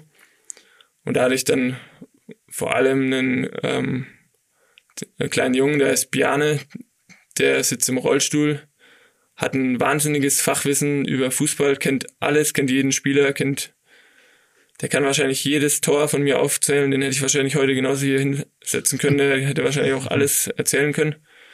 Den habe ich äh, sehr ins Herz geschlossen auch. Und auch mein, mein Bruder, der Leo, der hat auch noch sehr viel Kontakt mit ihm. Seine Freundin kommt noch aus Bremen. Der ist natürlich dann öfter da und die treffen sich auch sehr oft. Also cool. die sehen sich eigentlich öfter als ich ihn. Aber wie gesagt, der Biane, der war dann auch das ein oder andere Mal schon in Köln. Dann habe ich ihn äh, bisschen am Trainingsgelände rumgeführt. Der konnte sich da auch das ein oder andere Autogramm holen. Ich war jetzt bei mit ihm zum Spiel gegen, gegen Bremen, was 7-1 für uns ausging. Deswegen war es für ihn ein bisschen schwieriger, aber im Großen und Ganzen ist es immer ganz cool, dass wir da noch so im Kontakt sind und ähm, ich ihm da vielleicht auch mit der ein oder anderen ähm, Aktion eine Freude bereiten kann. Aber trotzdem ist er auch für mich schon ein Riesenvorbild, weil er einfach gesundheitlich schon so viele Herausforderungen meistern musste und es immer wieder, sich da immer wieder durchkämpft. Und deswegen schaue ich da auch gern zu ihm auf, auch wenn er noch sehr jung ist. Also finde ich echt äh, mega, muss mhm. ich sagen. Ne? Also ja. heißt immer so die eiskalten Profis und so weiter. Also dass man einfach da eine soziale Ader noch hat äh, und das nicht nur ein Teil von, ja, dass man so zur Eigenwerbung ist, sondern dass es wirklich von Herzen kommt. Also finde ich echt äh, große Klasse. Und äh, ich denke, dass dann der Bjarne das 7-1 äh, muss er einfach in Kauf nehmen äh, als in Anführungszeichen äh, Sport, Sportler, muss er das akzeptieren. Äh, aber ja, toll, dass so eine Freundschaft da geblieben ist. Dein Glück hast du in Unterhaching und Bremen jetzt nicht gefunden, äh, aber irgendwann kam der FC ins Spiel. Wie kam das dazu? Genau, Bremen und Unterhaching war etwas schwierig die Zeit. Ich habe natürlich trotzdem viel mitgenommen, ähm, weil man eben auch durch ähm, schwierige Situationen viel lernen kann. Aber es war dann einfach so, dass ich nach einem Jahr bei Unterhaching, dem ich einfach sehr wenig gespielt habe, auch ähm, nicht ganz zufrieden war, kam dann eigentlich der Trainer Klaus Schromm damals auf mich zu.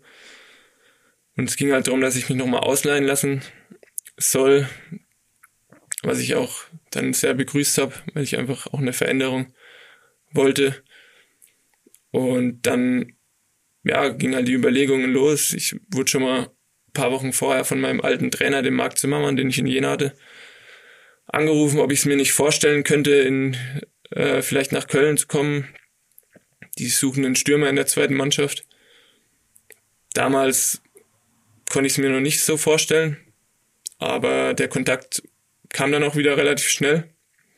Hatte dann noch die ein oder andere weitere ähm, Option gehabt, habe mich aber dann recht schnell für Köln entschieden um einfach regelmäßig zu spielen, immer zu spielen, mein, äh, das Vertrauen zu bekommen, was auch oft wichtig ist durch einen Trainer. Und bin eigentlich nur durch den Marc Zimmermann nach Köln gekommen. Ich glaube, sonst wäre der Wechsel nie zustande gekommen. Du hast es eigentlich jetzt erwähnt, du hast es auch neulich bei dem Vortrag in Tulba gesagt. Ich fand das eine ziemlich gute Aussage, dass es dir total wichtig ist, ist auch eine Erfahrungswert jetzt von dir, dass der Trainer einen haben will. Also nicht irgendwie dass man halt eine Lücke füllt, ein Backup ist oder der Sportdirektor oder der Berater eine Idee hat, sondern dass du das Gefühl hast, hey, der Trainer hat Bock auf mich. Genau, wir haben da vielleicht bei den Wechseln nach Bremen und auch nach Unterhaching ein bisschen ja, eine falsche Entscheidung getroffen oder zumindest uns da von irgendwas anderem vielleicht ein bisschen locken lassen. Ähm, ohne dass der Trainer die große Überzeugung hatte, beziehungsweise als ich nach Bremen gegangen bin, stand noch nicht mal fest, wer der Trainer wird. Aber das sind so Sachen, wo man daraus lernt und deswegen habe ich auch in den Gesprächen mit meiner Familie und besonders mit meinem Vater dann auch, haben wir auch entschieden oder beschlossen einfach, dass wir bei jedem Wechsel ist einfach die entscheidende Person der Trainer. Der muss Bock auf mich haben, der muss mich unbedingt wollen. Und wenn das nicht der Fall ist, dann machen wir den, dann gehen wir den Schritt auch nicht. Und deswegen bin ich froh, dass das mit Marc Zimmermann dann noch kam, weil ich dem schon mit am meisten auch zu verdanken habe und ähm, also ich weiß das sehr wertzuschätzen und deswegen war er auch der Trainer, der dann auch das Trikot von meinem ersten Bundesligaspiel bekommen hat. Ähm, ich, ich habe ja so eine Theorie ähm, mit Unterhaching, warum das nicht geklappt hat. Du hast ja vorhin gesagt, du trinkst kein Bier. Der Präsident von Unterhaching trinkt gerne mal ein Bier. Das hat sicherlich mit reingespielt. Ich weiß nicht, ob du die Geschichte kennst, dass er beim Spiel in, äh, das war das Saisoneröffnungsspiel in Hauptstadt, äh, hat er Manni Schwabel sich sehr lange im Sportheim aufgehalten. Nee, die Geschichte kenne ich nicht, aber ja, ich, ich kenne ihn ja aus Unterhaching und da war er auch des Öfteren im Wirtshaus und da gibt's ja auch sehr, sehr gutes Essen und ja, auch das ein oder andere Bier sicherlich. Aber. Da ja. musst du die Geschichte mal vom Vicky Kleinhens erzählen lassen, dem Aufsteller Trainer, den du ja auch gut kennst. Oder ja, gut, doch gut. Ja, genau, wir haben das ein oder andere Mal miteinander gesprochen und auch durch meinen Bruder eben, der jetzt in Hauptstadt auch noch ähm, spielt und in der ersten Mannschaft dabei ist, habe ich natürlich ein bisschen Kontakt zu ihm, wenn man sich halt mal sieht. Ähm, so nach außen wirkt es so, als, oder sage ich jetzt mal einfach so, dass der Jonas Hector bei euch so im Köln der Anführer ist. Ähm, ist das im Team auch tatsächlich so, dass er mit seiner Erfahrung so vorangeht? Ja, natürlich. Also der ist der Kapitän, er ist der Chef, der geht voran. Aber wir haben trotzdem auch noch andere Jungs, die da vorangehen. Ähm, beispielsweise ein Florian Kainz oder auch ein, ein Timo Horn, der auch als Ersatztorwart trotzdem äh, keinen auf beleidigt macht, sondern die Mannschaft einfach voll unterstützt. Man merkt, er ist Kölner durch und durch und ja, man kriegt auch gerade durch so Spieler wie Florian Kainz und so weiter ähm, auch sehr gute Unterstützung in, in verschiedenen Situationen und man spricht über über Dinge, wie man vielleicht mit umgehen kann oder er bringt vielleicht mal eine Erfahrung mit rein, ähm, vielleicht an dem Weg, wo ich gerade stehe, wie er es vielleicht äh, machen würde oder damals gemacht hat. Deswegen ist es für mich auch sehr interessant und auch wichtig, mit den, mit den Spielern in Kontakt zu sein und auch sich den einen oder anderen Tipp abzuholen. Ähm, ich meine, wenn ihr in der Mannschaft seid, seid ihr ja, ich sage jetzt mal, Arbeitskollegen, Kollegen, aber hat man auch Freunde in einem Team, wo man, die man wirklich als Freunde bezeichnen kann? Entwickeln sich da Freundschaften oder ist das eher schwierig im Profibereich? Ja, also würde ich schon sagen, dass sich da eine Freundschaft entwickeln kann. Natürlich, wenn es hart auf hart kommt, dann äh, schaut jeder auf sich selber, das ist wahrscheinlich schon so. Aber wie gesagt, mit dem Steffen Tigges verstehe ich mich super. Ich würde schon sagen, dass es auch auch eine Freundschaft ist, ähm, auch aus der zweiten Mannschaft mit dem Thomas Kraus, der ähm, aus der Nähe von Bamberg kommt, auch ein Franke ist, der da als Führungsspieler sozusagen war und der hat auch gerade meinen Weg in Köln in dem einen Jahr, wo wir eigentlich in der zweiten Mannschaft zusammengespielt haben, komplett geprägt und auch einen sehr, sehr großen Teil dazu beigetragen, dass ich in der Saison so viele Tore geschossen habe und auch den Weg in die erste Mannschaft gefunden habe. Du machst so, wenn du jetzt neben uns sitzt, einen sehr ruhigen Eindruck. Ähm, wie kommst du so vor einem Spiel in Stimmung? Machst du das oder reicht da die Ansprache vom Trainer, der ja eigentlich äh, nicht gerade ein introvertierter Typ ist? Ja, ich versuche eigentlich alles ein bisschen ruhiger anzugehen. Also ich versuche mir da eigentlich keinen Stress zu machen, sondern alles ein bisschen entspannter zu sehen. Ich glaube, ich werde es auch von meinen Mitspielern wahrgenommen, dass ich da jetzt äh, nicht so schnell aus der Haut fahre. Und ich glaube, allgemein braucht man mich vorm Spiel nicht großartig zu motivieren. Aber trotzdem ist immer ganz cool, wenn der Trainer da seine Ansprache hält und alle nochmal ähm, einheizt und so weiter. Das ist schon, schon ganz gut. Aber ich glaube, Nötig ist es jetzt für mich persönlich nicht, aber gehört natürlich auch mit dazu. Du, ist es dann wirklich so, dass der, der Steffen Baumgart, wie man ihn erkennt, mit seinen kurzen Ärmeln, mit seiner Weste, mit seiner Mütze, dass er dann auch wirklich in der Kabine dann so ist und auch mal ja richtig Feuer rauslässt? Ja, auf jeden Fall. Also genauso wie er sich eigentlich auch in der Öffentlichkeit ähm, darstellt, so ist er auch wirklich. Also komplett unverstellt, auch sehr ja, mitfühlend auch. Also der kann, der wird auch, klar, der kann sehr laut werden, aber der, der spricht auch sehr viel mit einem. Man weiß genau, wo man, wo dran man ist. Und ich kann da, ohne jetzt großartig Werbung zu machen, aber ich kann da wirklich äh, die Doku von, von uns da empfehlen, weil da sieht man schon sehr viele Einblicke. Bei uns ist eigentlich immer die Kamera dabei. Und ähm, ja, verfilmt er so ein bisschen die, die Saison. Also ist echt sehr spannend und glaube ich auch ganz gut gemacht. Und da sieht man schon, wie der so drauf ist oder auch wie die Mannschaft so drauf ist. Ganz kurz, kurz zum Steffen Baumgart. Äh, das, es gibt noch einen Podcast zu seiner Zeit vorher. Jetzt überlegt die ganze Zeit, er war in Paderborn, ne? Das ja. war seine letzte Station vor Köln, meine vor, ich. Ja, das ist ein sensationeller Podcast, das Phrasenmäher von der Bildzeitung, kleine Seitenwerbung. Da erzählt er, wie er da im Hotel gelebt hat. Super gut. Also okay. das muss man sich mal anhören. Richtig gut. Das war vor seiner Kölner Zeit. Sieht's ihr ihn? Ähm, also ich würde ihn, glaube ich, schon siezen. Ich weiß jetzt gar nicht, wie das ist. Ähm, ich versuche es eigentlich meistens zu vermeiden. Trainer. Ähm, Trainer. Ja, aber ich sage ja. immer Trainer, okay. genau. Und würde ihn auch siezen. Ich gehe aber mal davon aus. Also ich glaube, die, die älteren Spieler, die duzen ihn schon. Aber ich, ich weiß gar nicht genau. Also der ist jetzt nicht reingekommen und hat gesagt, ihr habt mich alle zu siezen. Sondern ich glaube, dass der da schon recht locker drauf ist. Und ich sag Trainer zu ihm und genau äh, wenn der FC mal auf Sky kommt, äh, muss ich mindestens fünf Minuten vorher natürlich schon mal anschalten, weil ich die FC-Hymne hören will. Kannst du sie auswendig mitsingen? Hm, ich kann es jetzt nicht komplett, ich kann ein bisschen was, aber schon nicht ganz so einfach. Wir haben in, im Kabinentrakt der zweiten Mannschaft, da haben wir an der Wand die Hymne, die ist da ähm, drauf abgedruckt und wir haben auch Spaß ab und zu mal vor der Trainingseinheit, bevor wir rausgegangen sind, habe immer mal eine so eine Strophe durchgelesen und ein bisschen aus Spaß gesungen. Ähm, aber ich kann sie jetzt nicht komplett auswendig. Aber sie gefällt, gefällt dir bestimmt. Ja, also ich habe da auch immer Gänsehaut. Das ist eine überragende Hymne. Und die muss man auf jeden Fall mal live im Stadion gehört haben. Jetzt stelle ich mich ja wieder mal komplett als Köln-Nicht-Insider äh, dar. Welches ist denn die offizielle Köln-Hymne? Ich nehme mal an, was von den Höhnern? Oder täusche ich mich da komplett? Welches ist denn die Kölner Hymne?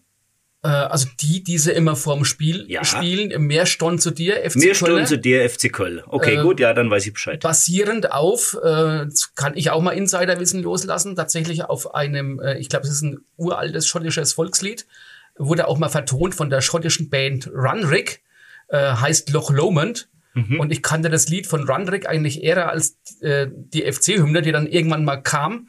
Und ähm, ja, äh, das Lied von Rundrick, von dieser schottischen Band, die auch auf Gälisch singt, hat mir schon mal gefallen. Mhm. Äh, und äh, ja, um die äh, eine Klammer drum zu setzen, wo du neulich in Tulba warst, äh, der FC Tulba äh, hat seine Vereinshymne auch auf dieses Lied, also im Prinzip dieselbe Melodie wie die äh, Kölsche Hymne, hatte der André Beetz damals eingeführt. Was? Ja, tatsächlich. Ist ja auch Köln-Fan, oder? Äh, Oder nee, der ja, Wiki ist Köln-Fan, so ist es, der, ja. der André Beetz weiß ich jetzt gar nicht. Okay, und was, was äh, singen da? Mir Stunden nee, die haben das, äh, Irgendein lokaler Dichter, Mundart, wie auch immer, hat es quasi auf Tulba umgemünzt. Aha. Mit einem eigenen Tulba-Text. Mhm.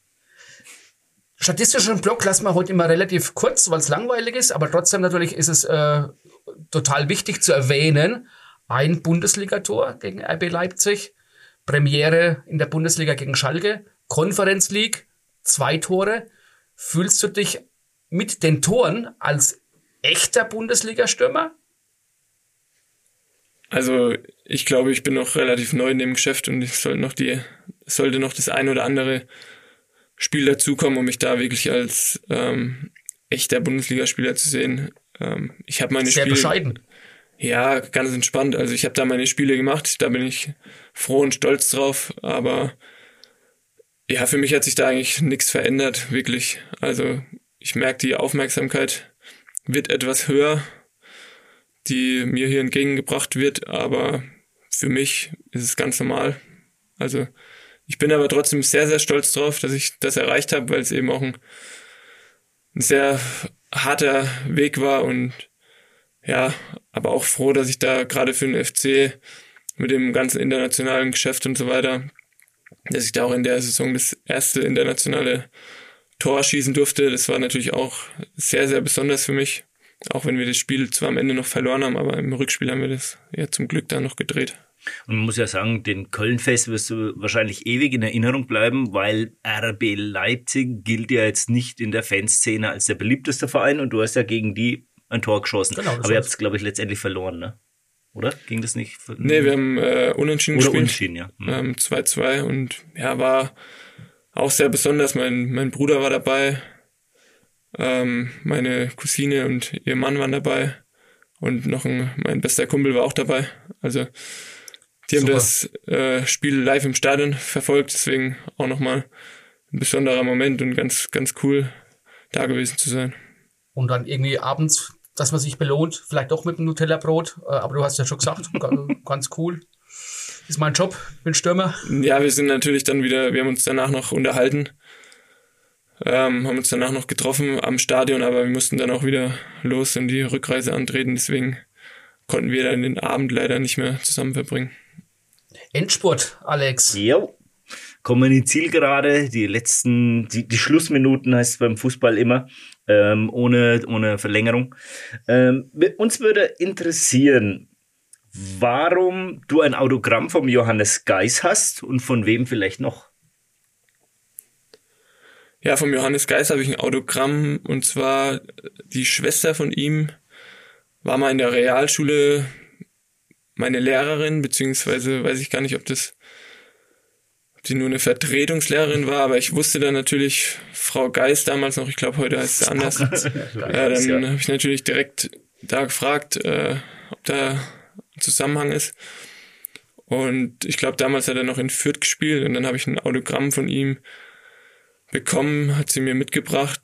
Da war er, glaube ich, gerade in der Nationalmannschaft, also als ein Bild von der Nationalmannschaft mit Unterschrift von ihm und das war dann eigentlich auch die ganze Zeit in meinem Kinderzimmer an der Wand. Hast du sonst noch eins oder gibt es einen Spieler, von wem du noch eins gerne haben würdest, wenn die Gelegenheit sich ergibt? Einer von den großen, richtig großen? Also ich bin jetzt eigentlich äh, weniger ein Autogrammsammler, aber ja, ich habe mir, glaube ich, mal eins von Lothar Matthäus geholt, als der damals in Steinach war. Da habe ich ein Autogramm auf einem Ball bekommen und ich glaube, damals war noch die Nationalmannschaft von Anquilla oder sowas da. Da habe ich auch von der ganzen Mannschaft mir ein Autogramm geholt. Aber jetzt müsste ich, müsste ich überlegen, aber fällt mir jetzt direkt kein Autogramm ein. Du, also wenn du möchtest, wir können dir gerne nachher die Du Holz Podcast Tasse unterschreiben. Dann kannst du später was ja, sagen. Klar, sehr gerne. ähm, wie war das? Du hast erzählt, du warst beim Boxing Day über Weihnachten, also in, in England. Ähm, wie, wie war das so und wie bist du da an Karten gekommen? Das ist ja eigentlich auch ein Ding der Unmöglichkeit fast. Ja, wir hatten schon länger mal überlegt. Wer ist wir? Entschuldigung. Ähm, der Thomas Kraus, den ich vorhin schon erwähnt habe, äh, mit dem ich eben in der zweiten Mannschaft gespielt habe. Der hat schon öfters mal einen Trip nach England gemacht. Der ist auch schon ein paar Jahre älter, also der ist 35 ähm, eben schon zehn Jahre älter als ich und hatte auch schon ein bisschen mehr Erfahrung, war sehr viel unterwegs und da haben wir überlegt, dass wir das auch irgendwie hinbekommen. Hab dann noch den Reha-Trainer aus Schweinfurt, der meine Reha mit mir eben macht. Dem habe ich auch ein sehr freundschaftliches Verhältnis mittlerweile. Ja, da kam er dann irgendwie auf die Idee, als ich dann mich verletzt habe, eigentlich wäre bei uns die Vorbereitung am 2. Januar wieder losgegangen, aber da ich mir das Kreuzband gerissen habe, hatte ich in dem Fall glücklicherweise etwas mehr Zeit. Dann haben wir gesagt, gut, dann nutzen wir die unbefriedigende Situation und machen das Beste draus und schauen, dass wir da an Karten kommen. Da haben wir uns ein bisschen umgeschaut, haben dann äh, gesehen, ja, Liverpool spielt, Manchester City, was nur eine halbe Stunde entfernt ist. Und da haben wir noch geguckt, was vielleicht noch drumherum ist. Da haben wir gesehen, ja, Blackburn Rovers spielen auch zweite Liga. Und dann haben wir da unsere Kontakte spielen lassen über Berater, über ähm, Puma und über einen Ex-Mitspieler von Thomas Kraus, der jemanden kennt, der jemanden kennt. ich glaube, Boxing Day äh, ja, Karten ja. für Enfield Road ist äh, krass, aber super, dass es geklappt hat. Ja, war ein richtig geiles Erlebnis. Also England ist natürlich nochmal komplett anders. Es gibt nicht die klassischen Ultras, die da unterwegs sind. Ist eine ganz andere Stimmung. Aber ich finde eine sehr, sehr coole Stimmung und ich gerade, und gerade wie es auf dem Platz auch zur Sache geht. Auch ohne die großen Schauspielereien, was ja überhaupt nicht gewünscht ist von den Fans. Das ist schon echt richtig cool und ja, fast ein eigener Sport, würde ich behaupten. Ja, ich finde es immer wieder bemerkenswert, dass so in der Premier League eben äh, Ultras heißt ja auch, da gibt's keine Fahnenschwenker, äh, haben eigentlich eher weniger Leute ein Trikot an. Äh, gibt nur Sitzplätze. Gibt nur Sitzplätze, äh, ja. Ja, sie haben es jetzt wieder ein bisschen Genau, äh, ja. aber im Prinzip dann diese, dieser Fanblock, ne, oder die, keine Ahnung, Nordkurve oder sowas, gibt's ja in dem Sinne da eher weniger, okay, bis auf äh, wie heißt The Cock ne, von Liverpool. Mhm. Aber prinzipiell macht halt das ganze Stadion mit, ne, äh, halt anders. Ja, genau. Also die haben ihre ihre Gesänge, die sie haben. Ich finde es auch ganz cool, ähm, dass die, ja, bei Liverpool hat gefühlt jeder Spieler einen eigenen ähm, Song und auch was sehr komisch ist, sag ich mal. Die haben jetzt nicht so, dass die die, dass der Stadionsprecher den Vornamen sagt und das ganze Stadion den Nachnamen schreit, sondern das gibt's eigentlich gar nicht da, sondern die feiern dann eben so die Spieler danach mit ihren, mit ihren äh, Liedtexten, die sie sich da ausgedacht haben. Auch bei einem Tor, ne, wird das eigentlich nur so ein Name gesagt und, ja. hey, und dann geht's weiter. Aber ich muss trotzdem sagen, ich meine, äh, äh, wer den britischen Humor mag, also diese, diese Fangesänge in England, die sind, ja, ich, ich, im Vergleich zum deutschen Fanblocks muss ich wieder vorsichtig sein, finde ich halt tausendmal kreativer. Ne? Das ist, da sind halt teilweise auch Schmähgesänge dabei, die sind echt übel, aber ich finde es äh, sehr abwechslungsreich. Ja, man, äh, man darf du hast es ja auch schon erwähnt, man darf es wohl einfach nicht vergleichen. Das ist halt eine andere Form von genau. Fußballkultur und äh, hat beide seinen Reiz. Ja. Und äh, das mal erlebt zu haben, ist natürlich ja, ja super. Ja, genau. Also ich glaube, die ähm, Engländer finden es genauso interessant, wenn die in Deutschland sind, weil da ist es mhm. natürlich auch brutal, wenn man die Stimmung alleine in Köln sieht im Stadion. Das ist natürlich auch äh, Gänsehaut pur und wenn man da ähm, das ganze Spiel lang auch ähm, auswärts wie zu Hause komplett unterstützt wird und da immer Stimmung ist, ist sicherlich auch besonders. Vielleicht hätten die es gerne wie bei uns, weiß ich nicht. Also es ist, glaube ich, für beide Seiten sehr besonders. Jetzt hast du vorhin ganz bescheiden gesagt, naja, Bundes so ein gestandener Bundesligaspieler bin ich noch gar nicht. Trotzdem hast du deine Erfahrungen gemacht und die sind nicht ohne. Ähm, kannst du uns so eins, zwei Namen vielleicht nennen von Spielern, die dir, warum auch immer, imponiert haben auf dem Feld? in der persönlichen Begegnung quasi auf dem Feld? Ja, also ich hatte natürlich ähm, vor allem das Spiel gegen, gegen Leipzig, da war das schon auch mit Nkunku auf dem Platz, das war schon Wahnsinn, da fängt man dann auch mal schnell an zu staunen, was der eigentlich alles am Ball kann. Aber auch so Sachen wie ähm, Mario Götze, der dann neben mir auf dem Platz stand, als wir gegen in Frankfurt gespielt haben und ich da ähm, ja, ein bisschen mit beteiligt war beim, bei unserem Ausgleich, beim Videobeweis, wo ich eigentlich im Upside stehe, was eigentlich ähm, nicht unbedingt zählen dürfte. Ich dann äh, beim Videobeweis an der Mittellinie stehe, eigentlich neben Götze und wir ja beide uns überlegen, wie könnte es jetzt ausgehen, die Situation. Ich wusste eigentlich schon, dass ich ein bisschen beteiligt war und, und ähm, fairerweise muss ich sagen, man hätte das Tor, glaube ich, eher zurücknehmen müssen.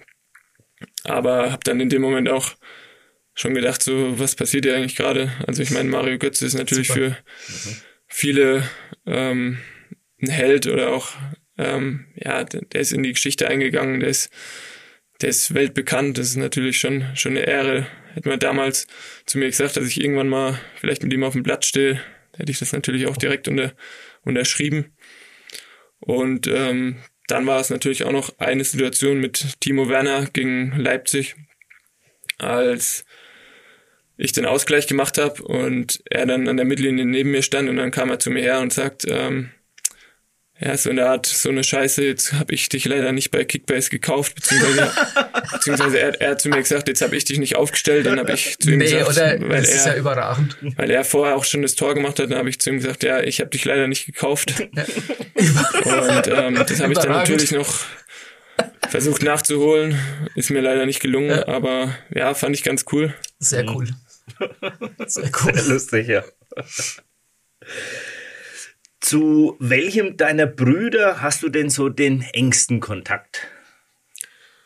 Ähm, würde ich keinen hervorheben, also zu allen. Ich habe zu allen einen äh, speziellen, sehr, sehr guten Draht. Also wir verstehen uns allgemein super gut äh, in der Familie, sind sehr gern, sehr oft zusammen. Auch meine Schwester, die in München lebt, auch mit, mit den Partnern, mittlerweile mit den, mit den Kindern, die mein Bruder hat schon eine Tochter, meine Schwester hat auch eine Tochter. Wenn wir da zusammen sind, unternehmen wir viel zusammen, spielen Gesellschaftsspiele, haben da eigentlich einen, einen sehr guten Kontakt miteinander.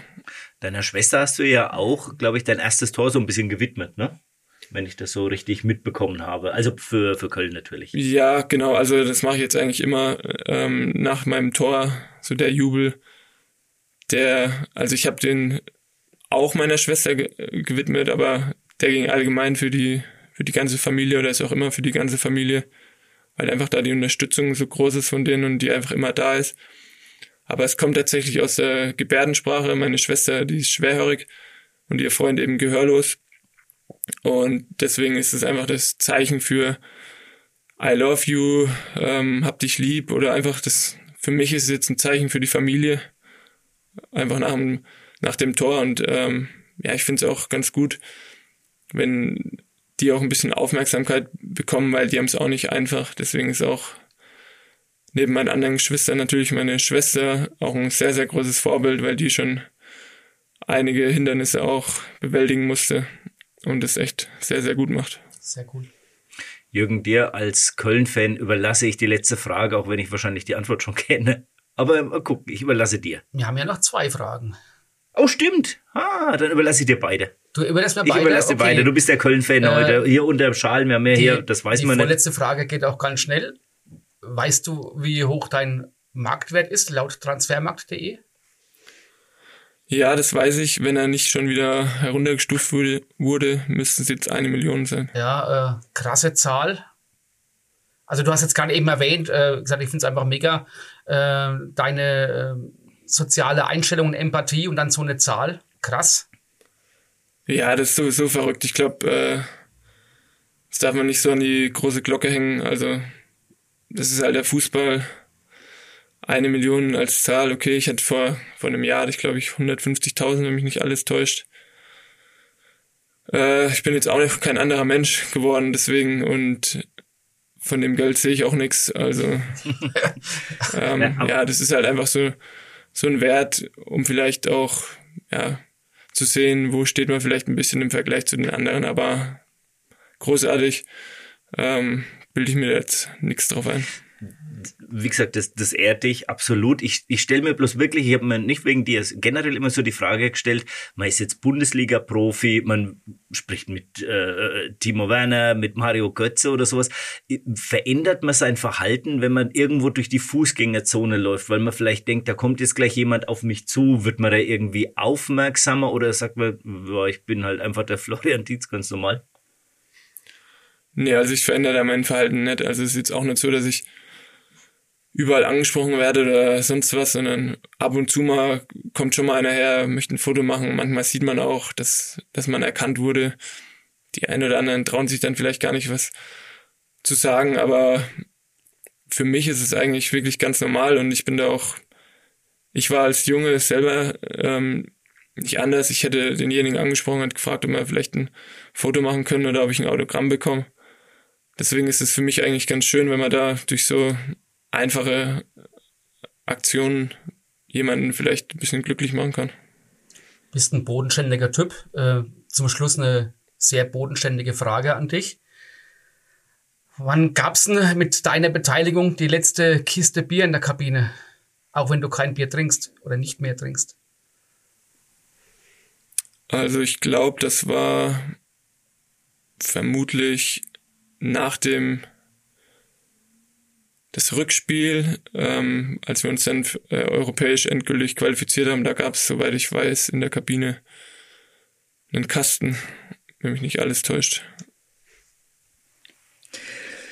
Gut, wir haben mit Bier angefangen, wir haben mit Bier aufgehört. Du sollst keinen falschen Eindruck von uns bekommen. Ich hoffe, du hast zwischendurch ein bisschen genießen können. Äh, du siehst, wir sind beide auch Fußballfans. Der Jürgen noch ein bisschen mehr Köln-Fan als ich. Für dem war es heute quasi der Feiertag des Jahres. Weihnachten, Ostern fällt jetzt aus für ihn. Vielen Dank, Florian, dass du dir die Zeit genommen hast ähm, in dieser schwierigen Situation jetzt mit der Reha, dass du die Zeit für den Podcast gefunden hast.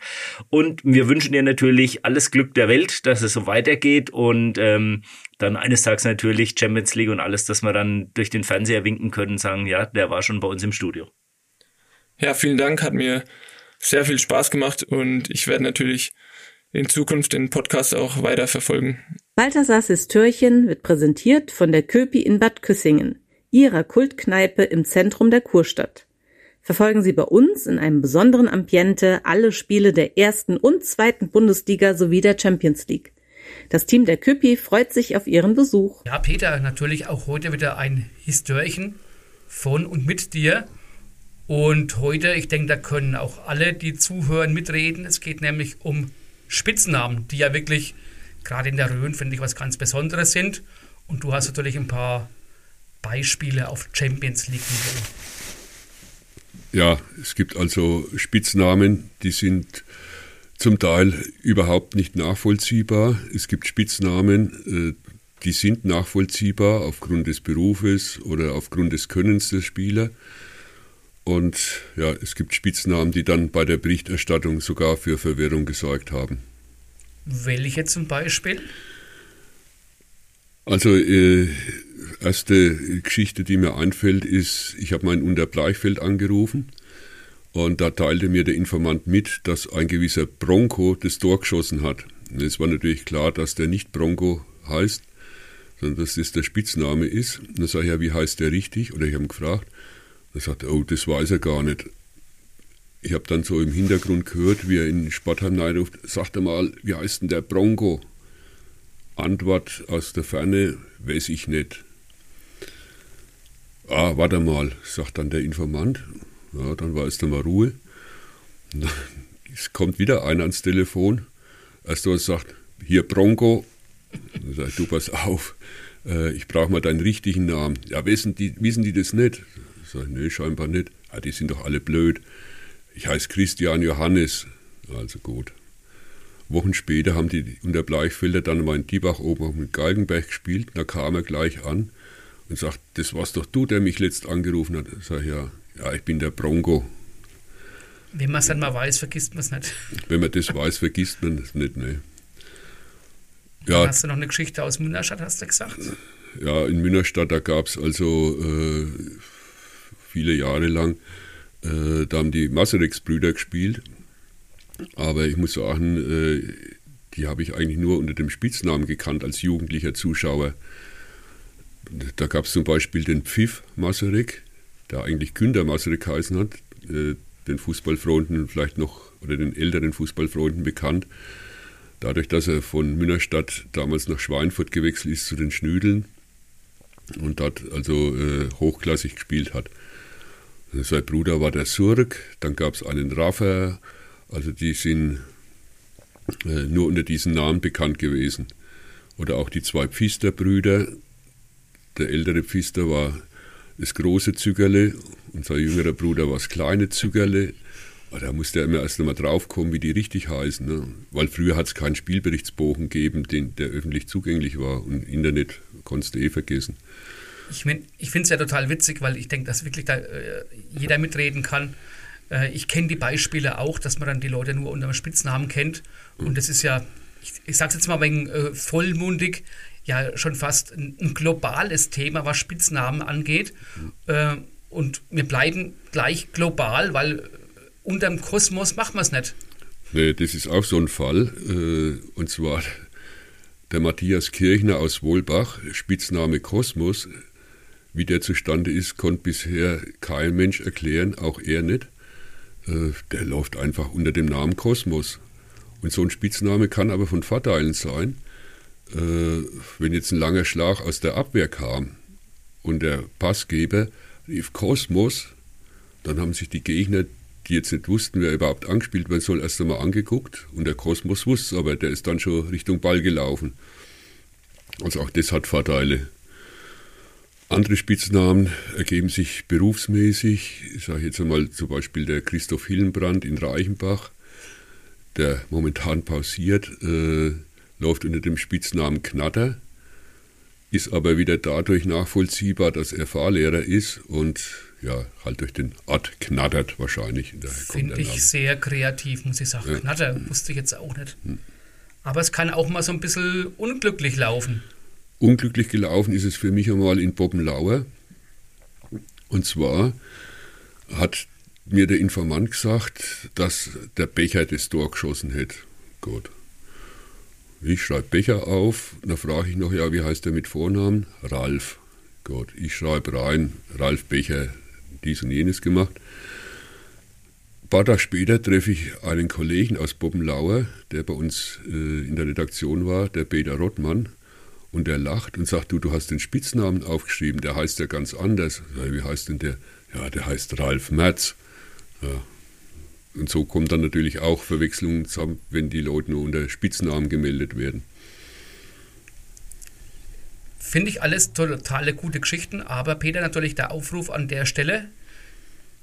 Bitte, liebe Wolbacher, sagt uns doch mal, warum der Kosmos Kosmos heißt, dass wir das in der nächsten Folge klären können äh, und unserem Peter entsprechend mitteilen können. Ja, wäre schön.